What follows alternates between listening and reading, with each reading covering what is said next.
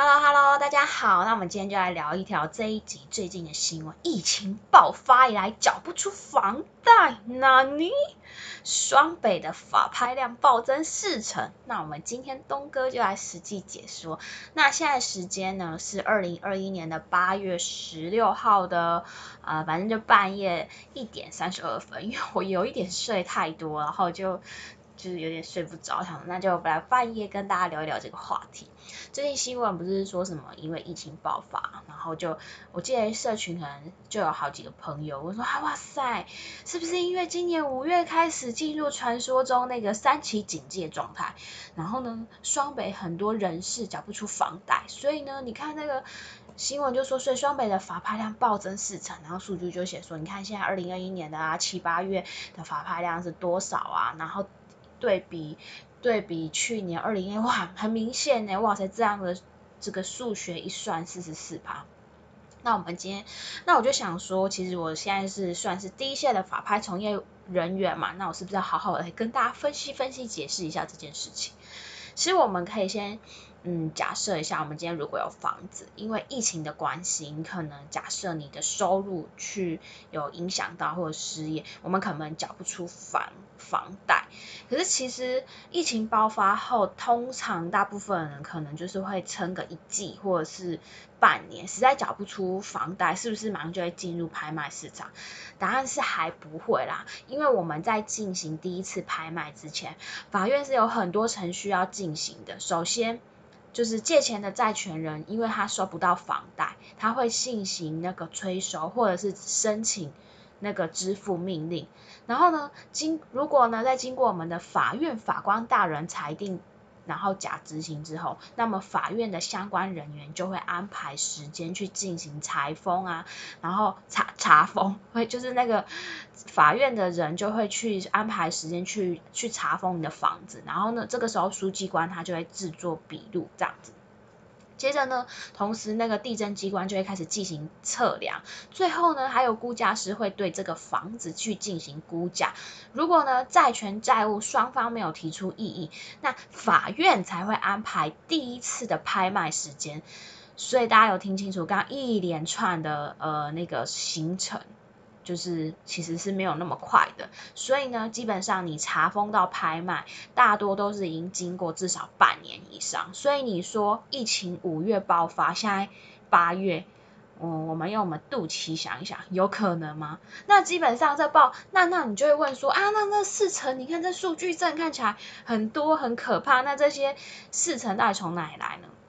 那基本上五月呢，五月中不是疫情爆发，一直到现在八月份这段期间呢，法院几乎都没有拍卖的场次。你是不是因为你在家上班，你们公司是不是基本上还没有开门呢？那法院也是关门的哦，因为因为。就是这是一个三级警戒嘛，非常算是非常危险的状况，所以很多物件呢，这个那个这段期间呢都是暂停拍卖的，因为最近那个三级警戒不是已经降到二级警戒了嘛，所以呢法院也就开始开门啦，你们是不是也要开始去上班啦，对不对？那我们就可以去投标了房子嘛。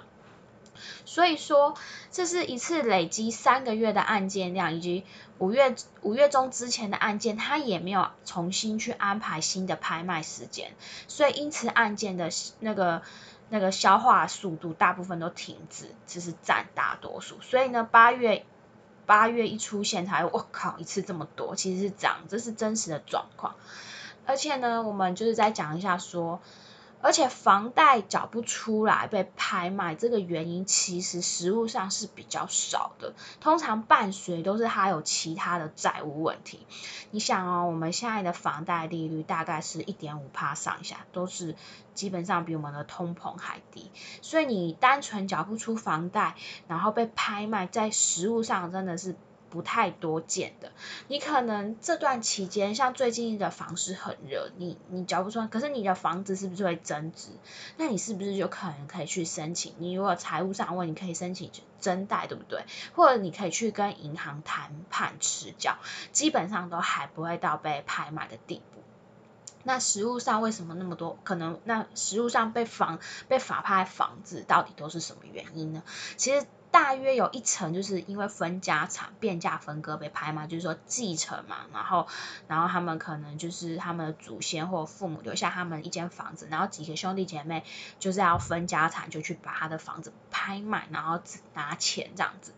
但是其余大很大一部分都是因为欠债，也就是说屋主呢。他呢，该借的钱呢，也已经借到爆炸了。那不该借的呢，也借了。他实在是走投无路，还不出钱，所以他的房子就是被拍卖。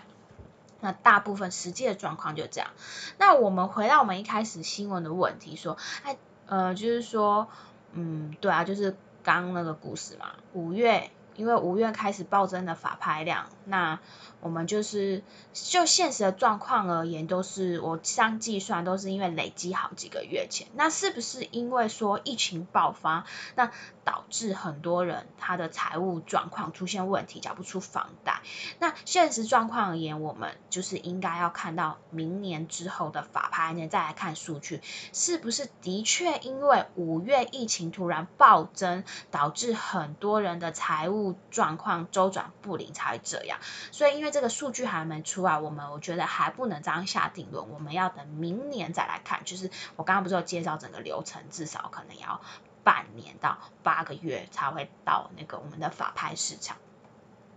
第二点就是说，我觉得嗯，法拍市场在这个房地产。市场的份额算是很稀缺，市场的比例算是很小，就是大部分可能都会去买新城屋啊、中古屋跟房中，所以这个这个法拍就是在在我们台湾房市算是比较少、比较稀缺的地方。那我就看到记者他是采访台湾。房屋的人，我觉得他好像有点问错人了，因为其实台湾房屋是在中古屋市场，他们对法拍市场应该不是那么了解啦，所以才会嗯，就是讲这个好像听起来不太正确的这的话这样子。那再就我们就来聊一聊，说，哎，今年他们好像有新闻有说，很多建案沦为法拍，对啊，像是今年我们上半年我们万华的万台北，还有北投的一个建案叫生源六十六，还有 Home 一加一，还有文山区的向元鹏跟内湖的花样湖等六六个这个建案都是被法拍，大概加起来达到四十三户，那就是说其实也是有些建商，你看盖在台北啊，他们就是。他们应该就是杠杆一样啊，杠杆开太大，然后可能就是太高估，然后但是就是财过度的财务扩张啊，可是他销售的状况不佳，那实在是没有办法，前面所以就会沦为法拍屋。主要他们就是他们债务无法负荷啦，所以就是如果我觉得啊，你想要买新建案跟新房子，哎。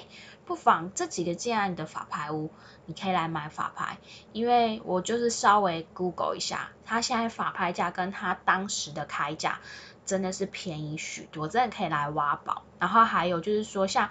呃，像以上这几个建案啊，我我其实也遇到蛮多客户来过问我，他本身就是住在里面，然后就看他说，哇靠，他那社区好几间新房子变得好便宜，然后他刚好手头上有钱，他要再买一间，然后就问他说，哎，那你住里面是不是比你当时买一平，比如说多少多少平？他说对，真的便宜很多，所以我觉得其实真的是赚到，因为如果你本来就有预算要买新房，可能因为他已经被法拍啊，所以我觉得。你知道不？就是逻辑想一想，还是还是蛮不错。反正就是新新房子这样。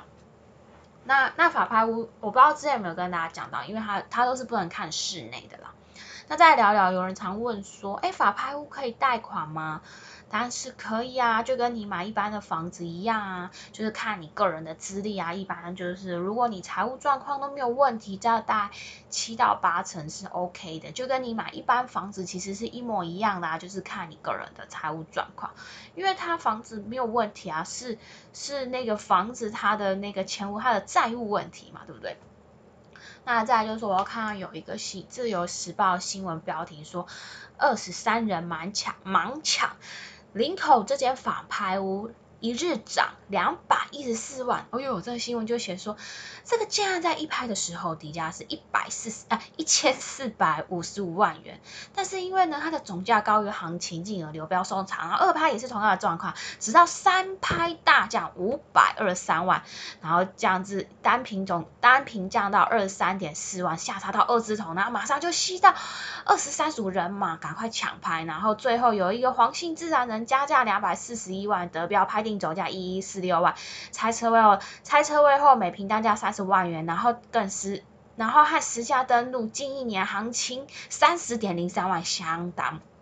所以你看的这个标题跟内文，要说哇塞，好多人去抢法案，然后其实买到你也跟市价差不多，然后就开始会分析这个怎么会标这价格啊？这些人是不是智障？没有啦，反正你有发现问题的关键点的嘛？是不是都在事后分析？其实实价登录，我觉得它已经算是已经成交的事后数据，就是说历史了，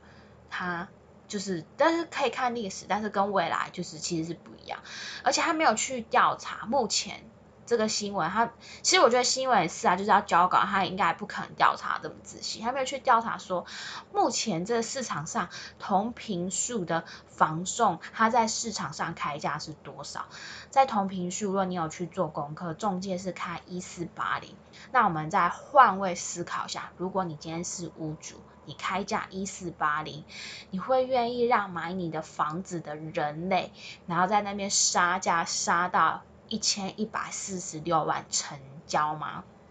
所以这个答案可理可同理可证，为什么法拍最后得标金额是一百？一千一百四十六万，难道这二十三个人都是盲抢吗？其实我我在想啊，就是这市场上的买方跟媒体的目的性是不一样。一个市场上的买方，他一定是做很多功课，他们买就是会认为买到他没有赚到，对啊，买房子我觉得也不是一笔很小金额，对吧？所以他们做功课，哎，这有利可图，大家就是去抢。那在媒体就是为了要吸引流量啊，跟眼球关注，因为他卖的是你的，就是他算媒体算是一个注意力商人嘛，就是你你去看到这个什么像新三色啊，然后很很就是吸引你的眼球，然后可能就是可以卖一些广告嘛，是吗？那那十岁就是跟事实是其实有点出入的，那我就想说可以借由 podcast 来跟大家聊聊这个问题。那我想啊，就是嗯，我想培培养在对市场价格的敏锐，是算像算是我现在站在第一线，算是最能感受的。其实你想一想，不管任何职业或者是研究都是一样，这个。这都是很简单的道理，就是，但是也是很容易被大家人云亦云就忽略的。像我前几天看到那个经济日报说，红红海的员工啊，非主管职呢，平均的年薪呢是两百四十一点七万，然后就哇，就是就是你去红海随便工作一年就是两两百多万，投期款没问题啊，把它截图起来，然后就给给待过。红海的朋友确认一下嘛，对不对？你们应该大家生活都会有一些就是朋友嘛，就问一下。然后他就跟我说假数据，然后我印象他跟我说红海起薪是四十五 K。其实我觉得任何职业都这样，就是只有当下的第一线现场，他最能了解当下的状况。其实都一样啦。如果呢，你真的是标准看新闻做投资，我相信你应该当韭菜几率不小吧。对不对？是不是每次都被拿镰刀收镰刀收割？没有啦，反正话又说回来，呃，依照呃目前市场的房市状况呢，其实有时候你说那个数据，其实目前来说，我觉得是落后指标，就跟大家分享一下。那今天就先跟大家聊到这了啊，对，然后。这是在就是跟大家说一下，Pers Player 找我合作，就是订阅制的法拍课程。那基本上你可以就是把我当成是一个法拍界的助展，像我以前都会看助展杂志，然后等于是说，因为我想说看可能比较麻烦，我比较是录影片方式，因为我就是每一周都会去看屋，看大量物件，那我觉得还不错物件，我就会。嗯，就是整理起来跟大家分享。那我觉得主要目的就是说帮大家省时间啊，然后看法院公文啊，还是什么，反正这就是我现在的兴趣。那今天就跟你们聊到这里了啊。如果你们要报名的，我会把呃，就是如果你有想要订阅我课程，然后我会把它放在下方的链接。那我们今天就先聊到这里了，我们下次见，拜拜。